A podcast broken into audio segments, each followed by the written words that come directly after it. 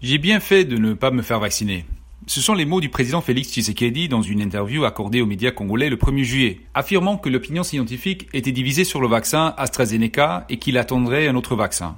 Pourtant, le pays a lancé une campagne nationale de vaccination il y a deux mois et demi, encourageant tous les Congolais à se faire vacciner par AstraZeneca. Son propre ministre de la Santé vient de se faire vacciner. Tshisekedi avait-il raison d'émettre cette réserve? Bonjour, nous sommes le vendredi 9 juillet. Je m'appelle Jason Stearns et je suis le directeur du groupe d'études sur le Congo, projet de recherche indépendant basé à l'Université de New York. Vous écoutez le 21e numéro de Ponajak, notre capsule audio qui tente d'éclairer l'actualité de la RDC. De nombreux Congolais semblent partager le scepticisme du président Tshisekedi. Seules quelques 60 000 personnes ont été vaccinées dans le pays, bien que celui-ci ait reçu 1,7 million de doses d'AstraZeneca de la part de COVAX, la coalition internationale des vaccins. Cette réticence a été accentuée par des rapports faisant état des caillots sanguins liés à ce vaccin particulier. Dans de nombreux pays européens, il n'est administré qu'à certains groupes d'âge, et aux États-Unis et en Suisse, il n'a pas encore été autorisé.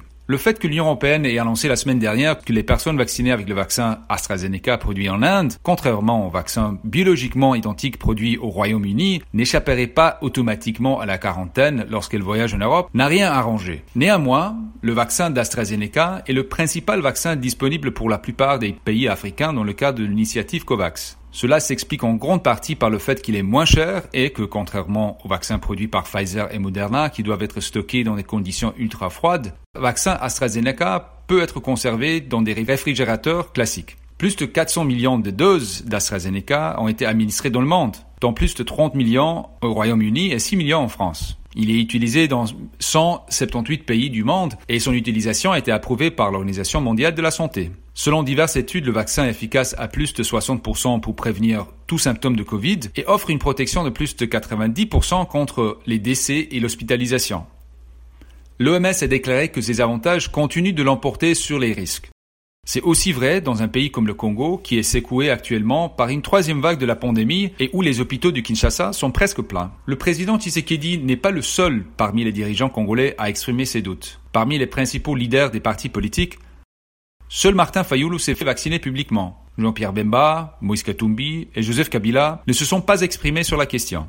Pas plus que d'autres leaders d'opinion, comme le prix Nobel, Denis Mukwege ou les chefs religieux.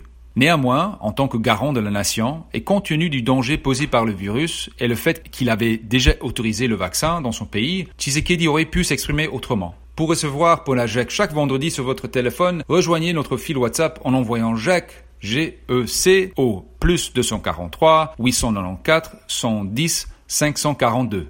À très vite.